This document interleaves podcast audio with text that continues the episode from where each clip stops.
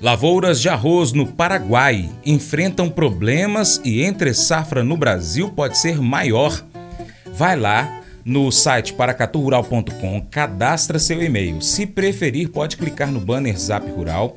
Daí você vai para o seu aplicativo WhatsApp e participa do nosso grupo Boletim de Notícias. Mercado Agrícola. Os preços do arroz seguem em alta no Brasil. A baixa oferta acompanhada de demanda sempre elevada para o grão tem feito as cotações atingirem os melhores níveis na história. E há margem para uma valorização ainda maior. Isso porque o período de entre-safra pode ser alongado por conta da situação das lavouras lá no Paraguai. Com a colheita prevista para o fim de dezembro, os paraguaios são uma das fontes de abastecimento para o Brasil e há relatos de que 40% das plantações estão inundadas. Com isso, seria necessário uh, esperar a colheita da próxima safra brasileira. O consultor Vlamir Brandalize comenta sobre a oferta limitada e os preços elevados do arroz. Ele ainda destaca que há o registro de três navios tailandeses chegando com arroz importado ao Brasil. Contudo, é de longe ser o suficiente para impactar as cotações.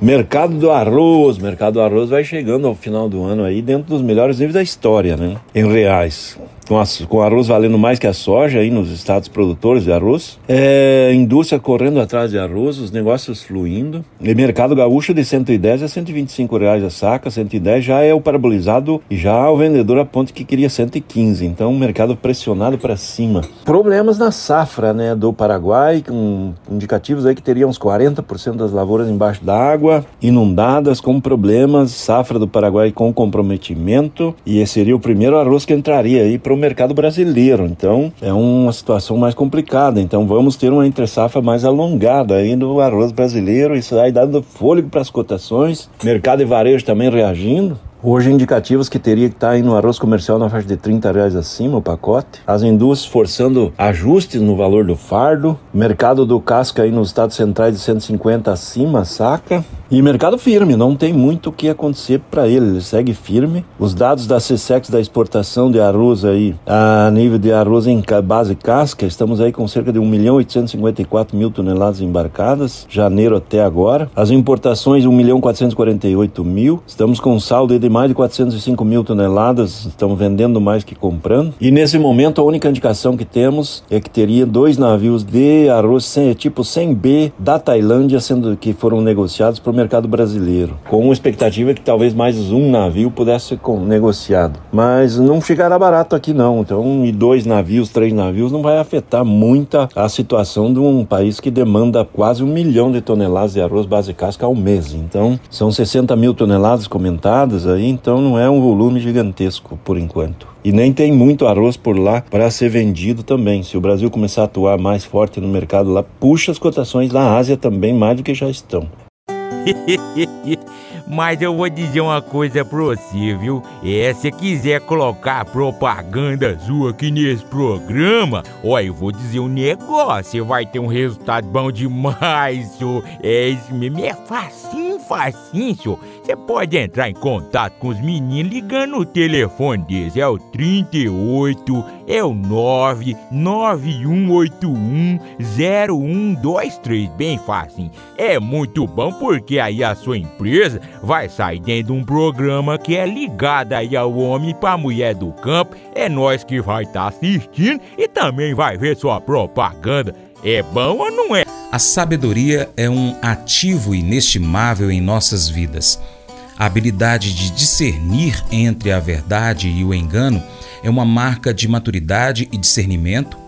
Quando Provérbios 14:5 nos adverte contra acreditar em tudo de forma precipitada, destacando a importância de questionar e avaliar as informações que a gente recebe. Tiago, capítulo 1, verso 5 nos encoraja a buscar orientação quando enfrentamos desafios. A sabedoria não é um dom exclusivo dos sábios, mas algo que podemos buscar por meio da oração e da busca por conselhos. Deus está disposto a nos conceder sabedoria quando a procuramos com fé.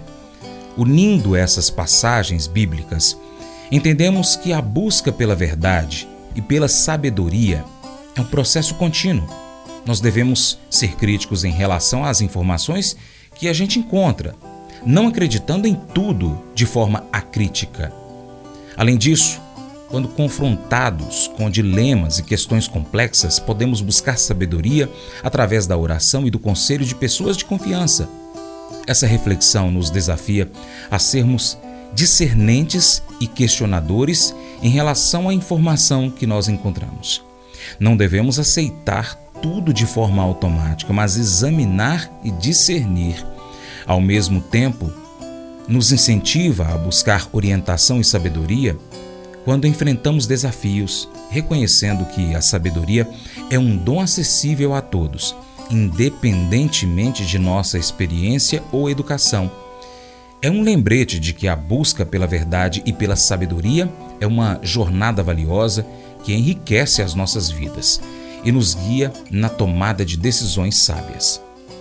Esse devocional faz parte do plano de estudos Sabedoria em Provérbios 14 do aplicativo bíblia.com. Muito obrigado pela sua atenção. Deus te abençoe. Até o próximo encontro. Tchau, tchau.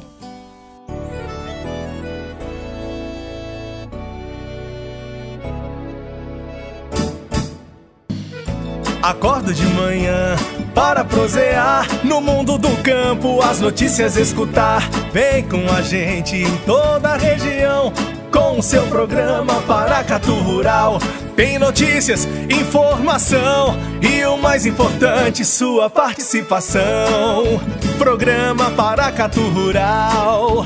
Programa Paracatu Rural.